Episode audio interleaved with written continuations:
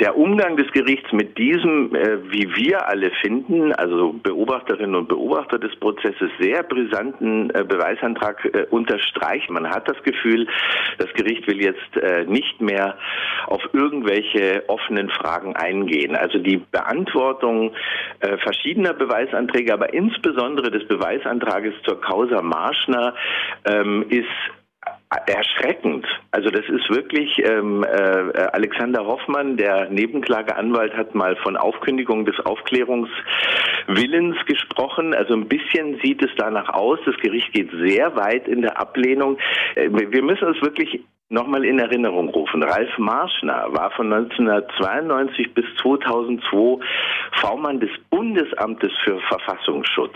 Äh, und in dieser Zeit, 2000 bis 2002 ungefähr mutmaßlich, hat er möglicherweise Uwe Mundlos bei sich beschäftigt, also in Lohnarbeit gehabt, möglicherweise auch noch Uwe Böhnhardt und es ist darüber hinaus durchaus möglich, es gibt Zeugen, die das äh, gesehen haben, dass auch Beate Zschäpe in äh, sogenannten Szeneläden, die er in Zwickau beschrieben, äh, betrieben hat, ähm, äh, dass dort auch Beate Zschäpe gearbeitet hat. Das Gericht sagt nun, ähm, das nachzuprüfen äh, wäre erstens zu viel Aufwand, weil man diesen Marschner aus dem Ausland herbeiladen äh, müsste, was unverhältnismäßig sei, sagen sie obwohl man davon ausgehen kann, dass, das, äh, dass die Bundesanwaltschaft äh, Zugriff auf Marschner hätte, denn er war ja immerhin V-Mann und ist jetzt vermutlich auch in einer Art Zeugenschutz. Ähm, das ist das eine, aber das andere sind die inhaltlichen äh, Argumente des Gerichts. Also Sie sagen, es tut überhaupt nichts zur Sache, zur Schuld- und Strafzumessung, was Marschner aussagen würde. Und das ist schon ganz schön weitgehend in der Zurückweisung. Immerhin ist es so, dass man damit einen völlig neuen Aspekt des Lebens der drei aus der Kernzelle des NSU ähm, hätte, nämlich dass sie Lohnarbeit nachgegangen sind, dass sie also eigenes Geld hatten. Insbesondere bei Beate Zschäpe wäre das von, finde ich, auch für den unmittelbaren Prozess größtem Interesse, denn äh, das würde ihre komplette Aussage in Frage stellen, ihre Glaubwürdigkeit in Frage stellen, denn sie sagte ja, sie sei eigentlich nur bei den beiden Uwes geblieben, weil sie einerseits von ihnen emotional abhängig war, andererseits aber auch von dem Geld aus den Bank- und Raubüberfällen abhängig war. Aber wenn sie nun in Marschners Szeneladen selbst gearbeitet hat, möglicherweise selbst Geld verdient hat, dann wäre ja diese ganze Aussage, dieser ganze Komplex ähm, in Frage gestellt.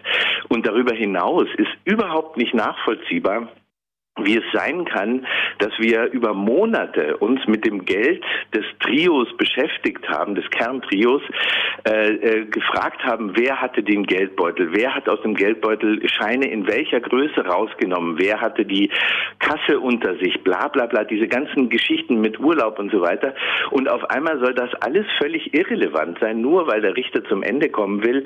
Das ist wirklich äh, erstaunlich und auch ein bisschen empörend. Und das Gericht tut auch Dinge in diesem Ablehnungsbeschluss, die weit über das hinausgehen, was eine schlichte Ablehnung des Antrags gewesen wäre.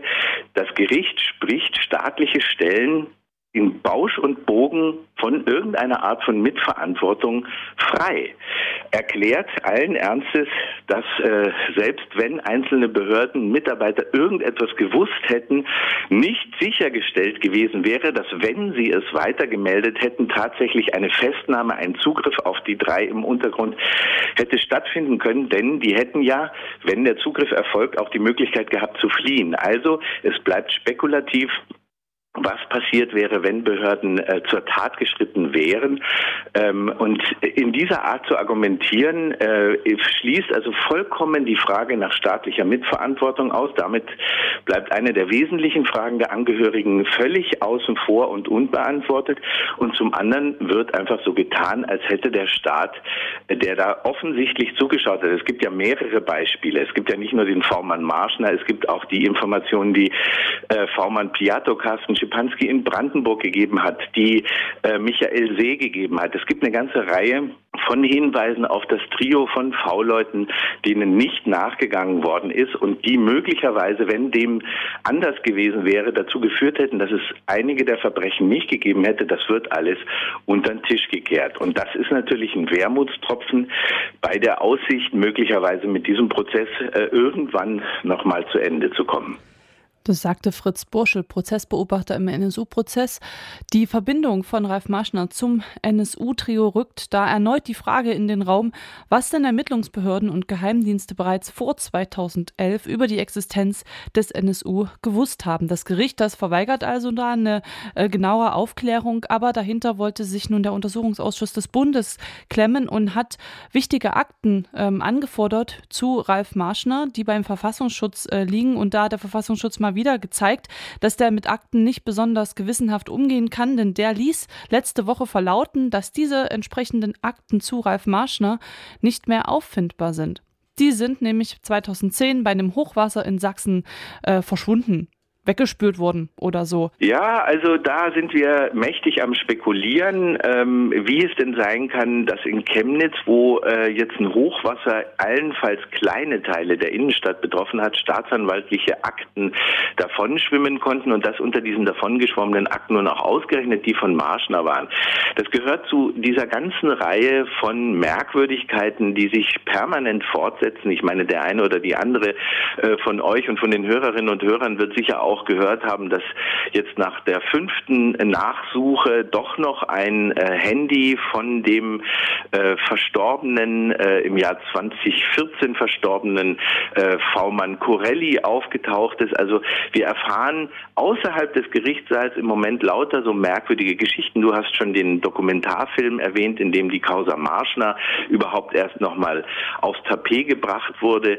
Ähm, Im Gerichtssaal findet im Moment eher Stillstand statt außerhalb des Gerichtssaals eine, äh, eine Schote nach der anderen, ein Feuerwerk nach dem anderen. Hier verschwindet eine Akte, dort taucht etwas, was verloren äh, äh, deklariert wurde, wieder auf. Ähm, und äh, also es ist wirklich nach wie vor ein, eine, wie soll man sagen, ein Komplex, der einen Staunen macht. Es ist also nicht das erste Mal, dass da Akten zum Themenkomplex NSU verschwunden sind. Vergangene Woche eben die Akten zu Ralf Marschner. Vergangene Woche wurde aber auch bekannt, dass ein äh, zunächst verschwunden geglaubtes Handy des ähm, ehemaligen V-Mannes Corelli, der ja auch äh, schon verstorben ist, ähm, das ist auch wieder aufgetaucht. In einem Schrank nämlich. Ähm, bei der Behörde lag das, das ist äh, letztes Jahr sogar schon aufgetaucht und erst jetzt wurde das den ähm, Ermittlungsbehörden, den aufklärenden Behörden mitgeteilt erzählt. Da fragt man sich, wie kann es sein, dass das erst jetzt auftaucht, was jahrelang in dem Schrank der Behörde lag. Und die Opposition, die fragt sich genau das. Und die linken Abgeordnete Martina Renner, die hat daraufhin Anzeige gegen Unbekannt erstattet. Und zwar wegen Unterdrückung von Beweisen. Martina Renner warf dem Verfassungsschutz vor, ein wichtiges Beweismittel unter Verschluss gehalten zu haben. Und spätestens im vergangenen Jahr hätte dem Bundesamt für Verfassungsschutz vollumfänglich bekannt gewesen sein müssen, welche Beweismittelqualität dieses Handy von Corelli hat. Die Darstellung des Verfassungsschutzes, dass das äh, Handy lange unentdeckt geblieben sei, bezeichnete Martina Renner als Schutzbehauptung. Demnach also auch die Anzeige, damit da mal nachgegangen wird, wo eigentlich ähm, die Versäumnisse in dieser Behörde liegen. Der NSU-Prozess, der ist nun bereits im dritten Jahr oder hat das dritte Jahr vielmehr hinter sich und äh, mancher meint, es gehe doch auf das Ende des Prozesses zu, auch wenn man aus de, den Nachrichten von letzter Woche nicht wirklich darauf schließen kann, aber ähnliches meint dann auch der Prozessbeobachter Fritz Buschel. Also die Situation hat sich wirklich grundlegend geändert, nicht nur inhaltlich, sondern auch äh, wie das abläuft äh, im Gerichtssaal. Also wir haben jetzt kaum noch einen Tag, wo es nennenswert über die Mittagspause hinausgeht. Das heißt also, die langen Prozesstage bis äh, zur Abenddämmerung hat schon lange nicht mehr gegeben. Man hat den ganzen Nachmittag frei in Anführungszeichen und das werten sehr viele als einen Hinweis darauf, dass das Gericht bereits am Sortieren, Formulieren, äh, Abschließen ist. Und ähm, die ganze, das ganze Gebaren, auch der Umgang mit Beweisanträgen deutet darauf hin, dass äh, der Senat in München zu einem Ende kommen will. Das bedeutet, es könnte vom Zeitplan her ungefähr so laufen, dass man bis zur Sommerpause definitiv mit der Beweisaufnahme äh, zu Ende kommt. Ähm, darauf äh, deutet auch hin, dass die Anträge zum Beispiel aus der Verteidigung ja schon immer verzweifelter werden. Also da wird jetzt schon irgendwie alles zusammengekratzt, um noch irgendwie ähm, äh, offene Fragen oder nicht geklärte Geschichten einzubringen. Und ähm, insofern kann tatsächlich äh, damit gerechnet werden, dass wir bis zur Sommerpause mit der äh, mit der Beweisaufnahme in der Hauptverhandlung zu Ende kommen. Und dann würde es im Herbst doch äh, wahrscheinlich mit Plädoyers und äh, Urteilsverkündung zum Ende des Prozesses kommen. Aber und das lassen wir jetzt einfach mal so stehen. Das ist jetzt erstmal so eine äh, Spekulation, die sich auf die aktuellen, würde ich mal äh, sagen, acht Wochen, die zurückliegen, bezieht. Und möglicherweise wird alles aber doch wieder nochmal ganz anders. Vielleicht werden doch noch irgendwelche Beweisanträge gestellt, die dann auch Beachtung finden. Wir werden es sehen.